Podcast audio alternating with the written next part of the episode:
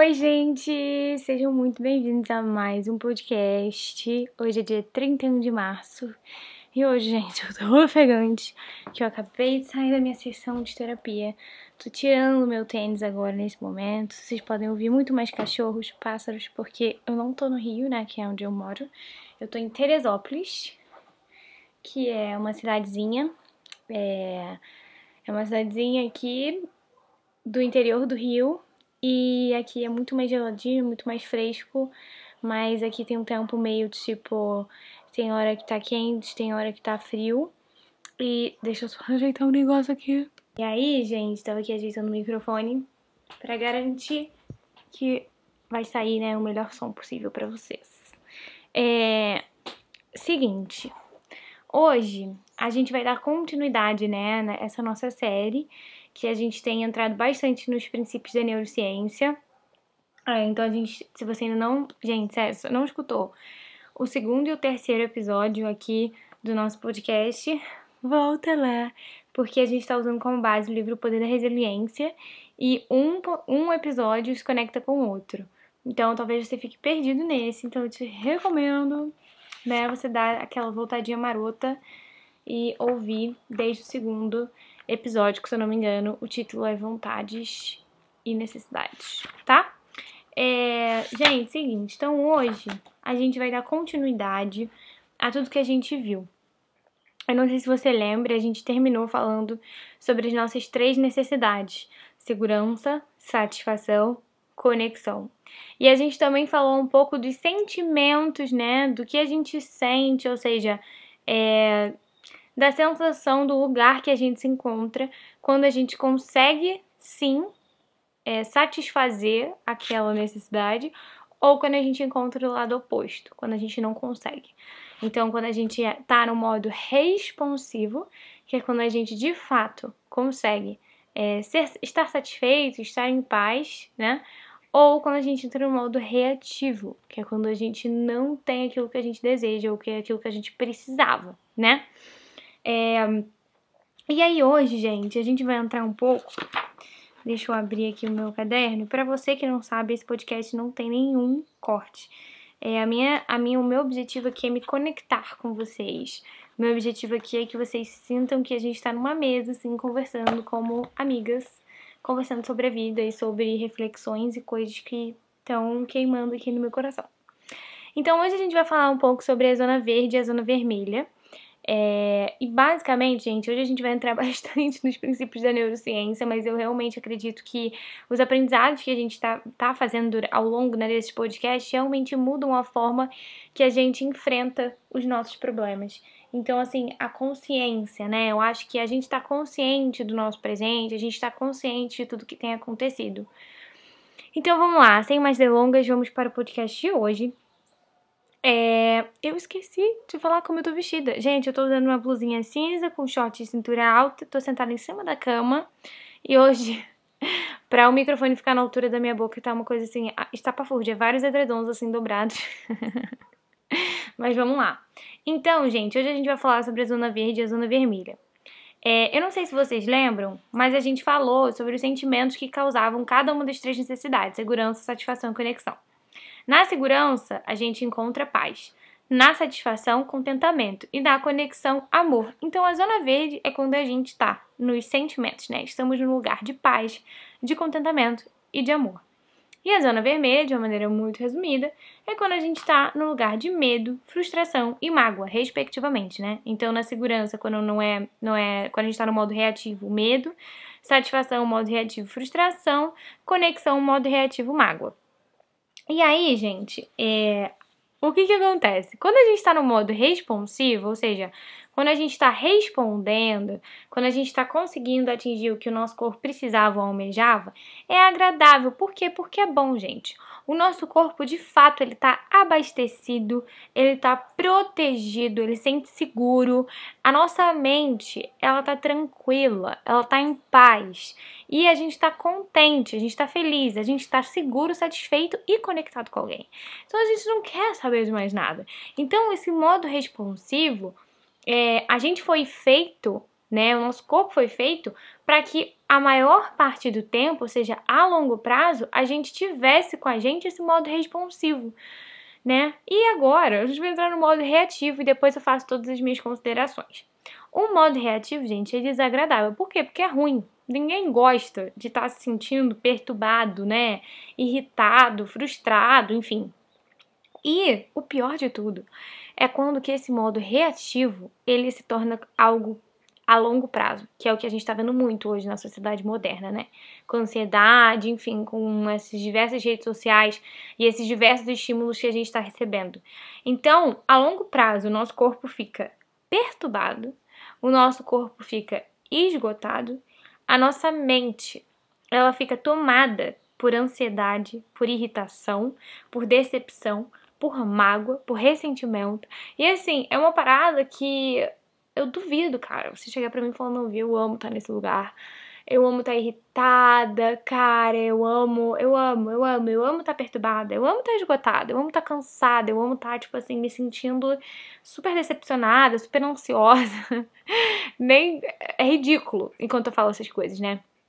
Então, é, é muito importante a gente ter na nossa mente, gente, a diferença do modo responsivo e reativo. Eu, pre eu preciso que vocês fixem isso.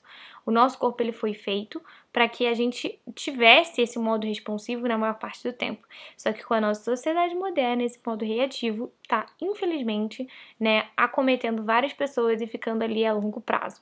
Então, eu já vou explicar por que, que esse modo reativo foi criado, é, até pra gente também entender, tipo, vem, mas por que, que esses sentimentos existem? E a gente hoje vai entrar um pouco nisso. Então, Outra consideração super importante, gente, é que as adversidades, ou seja, as dificuldades que a gente vai encontrar na nossa vida, elas servem sempre como uma oportunidade. Ai, Vitória, que papo clichê, velho. Já ouvi isso 70 mil vezes. Mas eu achei muito interessante a perspectiva desse autor, do Rick, que ele vira e ele fala, cara, são. Ele foi específico. Ele falou: as adversidades elas são oportunidades para você desenvolver a sua resiliência né? Eu acho que eu nunca falei sobre resiliência aqui. Eu tô aqui falando sobre o poder da resiliência, mas eu acho que eu nunca defini. Talvez você que esteja escutando não saiba o que é resiliência. Resiliência é o poder de você continuar, sabe? Resiliência é o poder de você, mesmo em meio à adversidade, você ir lá, você continuar a ser constante, é, você continuar fazendo algo, mesmo você estando sem vontade de fazer aquilo, e você permanecer. Então, é, as adversidades, obstáculos, as dificuldades, elas são oportunidades para a gente desenvolver a nossa resiliência. Tô com sede, vou beber água, calma aí.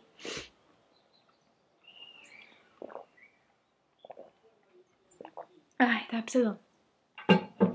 Então, as adversidades são essa, essa oportunidade. Ai, gente, arrotei, foi mal.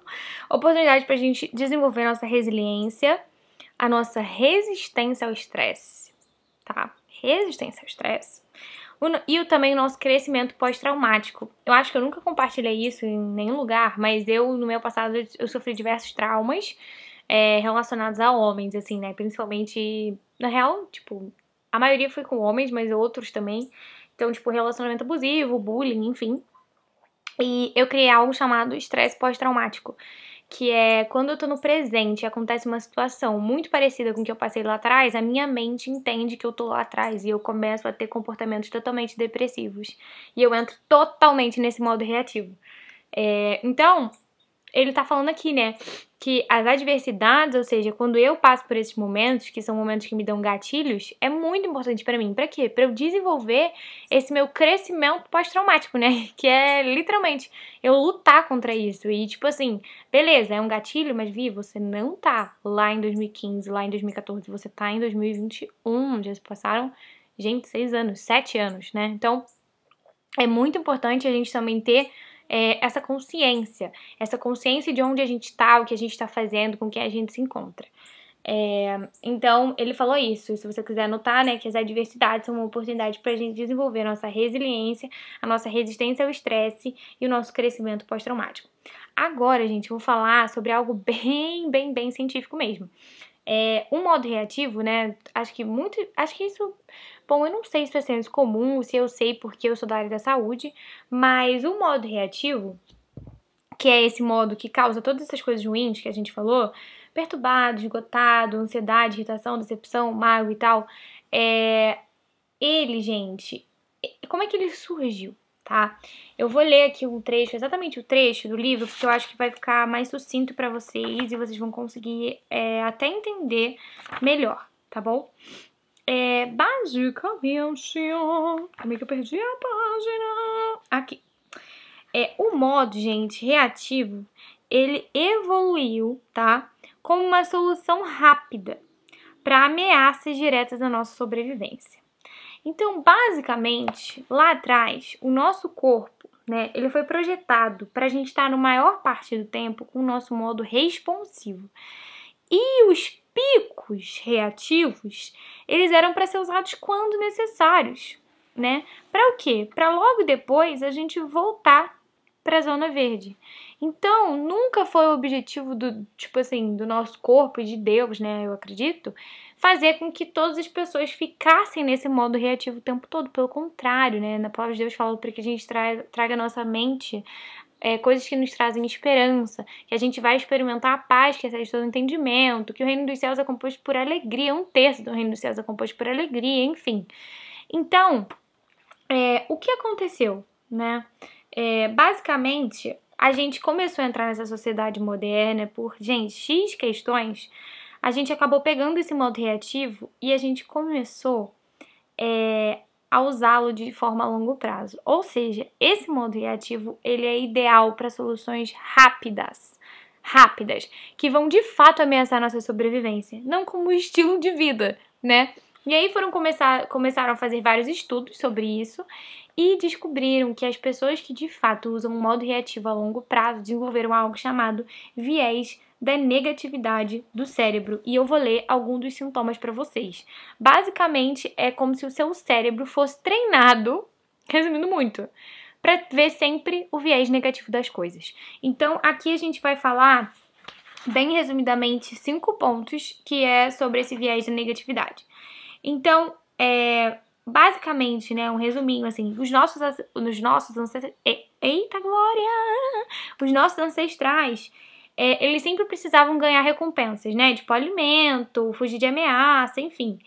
É, só que, pensa comigo, gente, numa balança. Tipo assim, óbvio que a gente quer comer uma comida gostosa, tomar um chá quentinho, assistir uma série que a gente gosta, mas pesa muito mais o perigo. Tipo assim, se alguém vira pra você e fala assim, Vitória, tá acontecendo um tiroteio agora, sei lá o que, você na hora, tipo, seu corpo já congela, sua mente já entra naquele modo mais racional, você já começa a correr. Por quê? Porque o seu corpo foi projetado para ter esses picos reativos para você de verdade sobreviver, gente. Porque lá atrás poderia ser uma onça atrás de você, entendeu?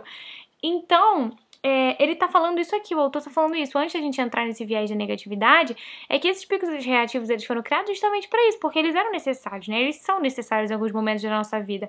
Imagina, tá rolando tiroteio, a gente fica lá, ah, não, mas eu vou terminar aqui de comer, tomar meu café, comer meu bolo, sabe? Não faz sentido nenhum.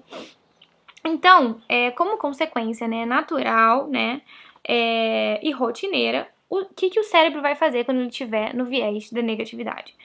Primeiro, ele vai procurar mais notícias, tanto no mundo quanto dentro do corpo dele na mente. Então, seu cérebro nunca vai estar satisfeito, ele sempre vai querer arranjar alguma coisa ruim. Então, tipo, ah, hoje o dia tá feio, ah, eu tô gorda. Sempre vai procurar é, notícias ruins, notícias mais. O segundo ponto é que ele vai se concentrar ele não só procura, ele procura, acha e concentra. Então ele vai procurar, vai achar e vai se concentrar nessas notícias e ele vai perder a vista de tudo que está acontecendo ao redor. Então, por exemplo, é, sei lá, vou dar até um exemplo atual, real. Eu é, já fui, sou, eita, já fui muito liberta em relação ao meu corpo, mas tipo assim, não é uma parada que eu sou 100% resolvida. E nesses últimos dias, né, gente, o governo decretou um feriado de 10 dias, então, tipo assim, eu não tô tendo aula, eu, tô, eu não tô no Rio, então eu não tô treinando da forma que eu treino, não tô gastando as calorias que eu gastava. E, tipo assim, eu dei uma engordada. E aí eu tava hoje na piscina assim, eu comecei a me olhar, eu falei, ai, cara, tu gorda, sei lá o quê. Então você se concentra naquilo e você começa a, tipo, eu tava num momento tão gostoso ali, lendo, tomando um sol, mas eu só tava assim, ai, eu tô gorda. Ai, sabe? Então é isso. Primeiro ponto, procura má notícia. Segundo, se concentra nessa má notícia e perde a noção do que está acontecendo ao seu redor. Terceiro, reage exageradamente a elas. É, graças a Deus eu não cheguei no terceiro, porque eu falei, Vitória, para, para de pensar essas coisas. Mas eu poderia, tipo assim, não vou comer hoje, porque eu tô gorda e é isso. Eu não vou comer. seria isso. O quarto ponto é transformar essa experiência rapidamente em uma memória social, somática e emocional. Então, eu pegar um momento da minha piscina e realmente é, colocar no meu HD externo da minha cabeça. Então, não foi só um momento onde eu olhei para minha barriga e falei, nossa, gente, estou engordei um pouquinho, estou gorda. É tipo assim, é ficar me relembrando disso dia após dia, fazer com que esse momentinho de nada, esse, gente, esse grão de areia virar uma memória social, somática e emocional. E por último, quinto a quinta coisa, né, que acontece quando a gente está nessa viés de negatividade do cérebro é que a gente é sensibilizado por doses repetidas de cortisol. O cortisol, gente, para quem não sabe, é um hormônio, né, de estresse que o nosso corpo libera. E quando, quando tem muito cortisol, tem vários estudos até que falam que quando você está liberando muito, muito cortisol, talvez, ó, gente, deve ficar ligado nisso. Quando você está muito estressado, muita coisa para fazer, está liberando muito cortisol, aumenta muito o apetite. Isso é to totalmente hormonal. Então, é, cuidar né, da nossa mente é super importante que vai refletir no nosso corpo também. Porque se a gente tiver com uma descarga muito alta de cortisol, pode ter certeza que a sua ansiedade vai estar muito mais aflorada, a sua vontade de comer vai estar muito maior, e às vezes não é nem coisa da sua cabeça, não é nem gula, tá? Realmente você tem mais fome, hormonalmente falando. É, enfim, mas voltando aqui pro ponto, é sensibilizado por doses repetidas de cortisol, tornando-se ainda mais reativo. Então, quando você tá estressado, gente, você se torna mais reativo. Então, você vai reagir mais essas experiências negativas, né?